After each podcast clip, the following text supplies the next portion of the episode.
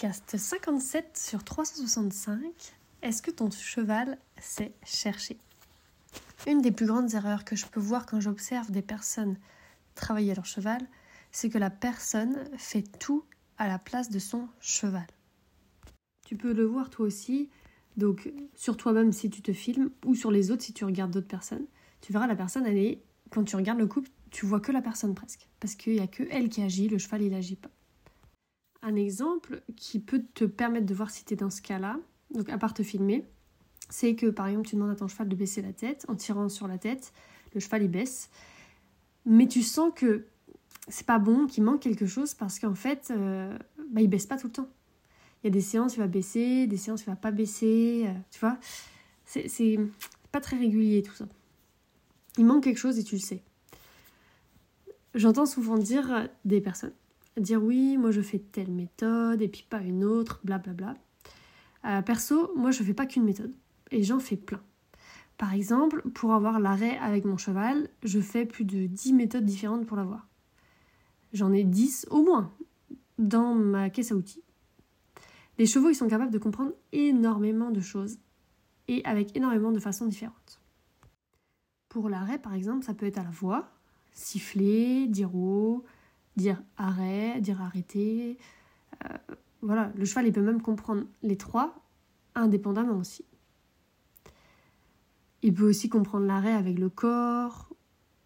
Donc, par exemple, là, je parle à pied pour le moment, mais c'est avec le geste du dos, avec le geste du stick, le stick vers là, le stick vers ci, se déplacer par là. Plein, plein, plein, plein de méthodes.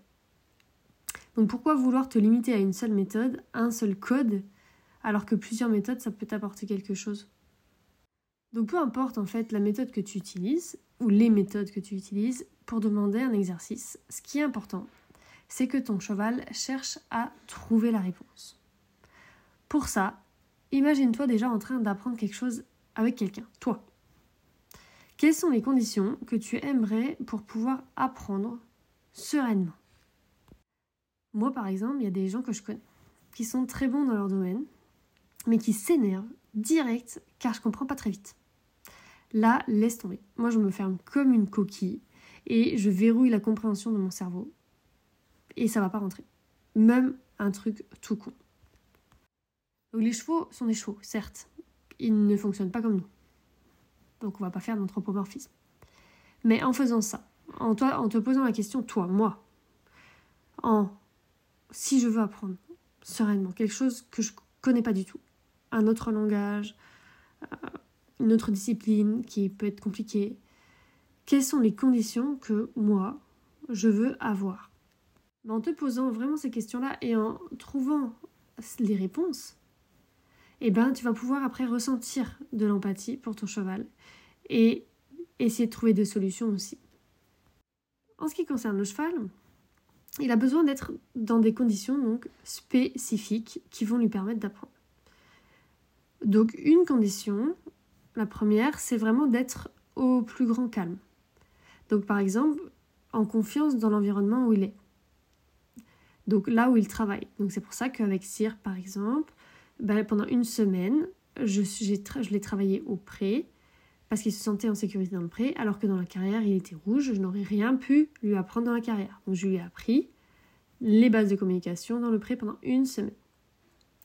Deuxièmement, pour que le cheval puisse apprendre, il a besoin d'avoir un humain leader, donc quelqu'un qui est calme et qui sait ce qu'il fait, c'est-à-dire qui est clair, clarté. Là, c'est encore facile d'imaginer quand toi, tu, si toi tu veux apprendre quelque chose, tu es face à quelqu'un qui n'est pas calme, qui s'énerve, qui en plus il n'est pas du tout clair dans ce qu'il veut t'expliquer, lui-même tu as l'impression qu'il sait pas trop ce qu'il fait. T'imagines bien que pour toi ça va vite t'énerver aussi et que tu vas rien comprendre. Une autre condition que le cheval a besoin pour pouvoir chercher, c'est de ne pas avoir peur de ce que tu vas utiliser pour euh, le travailler. Donc par exemple la chambrière, euh, le stick, la longe, etc. Et donc en plus de ne pas avoir peur du stick, donc le cheval, on peut par exemple poser le stick sur lui, il n'en a pas peur. Et bien on veut aussi que le cheval, pour qu'il puisse apprendre des exercices qui comprennent comment est-ce qu'on utilise le stick, notamment avec ce que j'appelle le crescendo. Un cheval qui est dans le rouge n'arrive pas à réfléchir.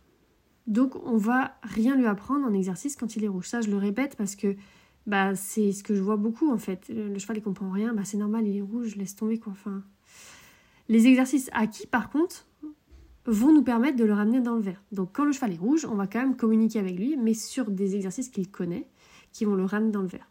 Et là, une fois qu'il est ramené dans le vert, en effet, on peut reprendre la séance et lui apprendre des nouvelles choses. Tu vois, rouge, ancienne chose. Vert, nouvelle chose.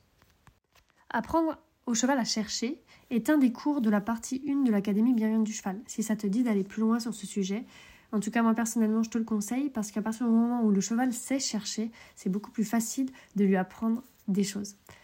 À très bientôt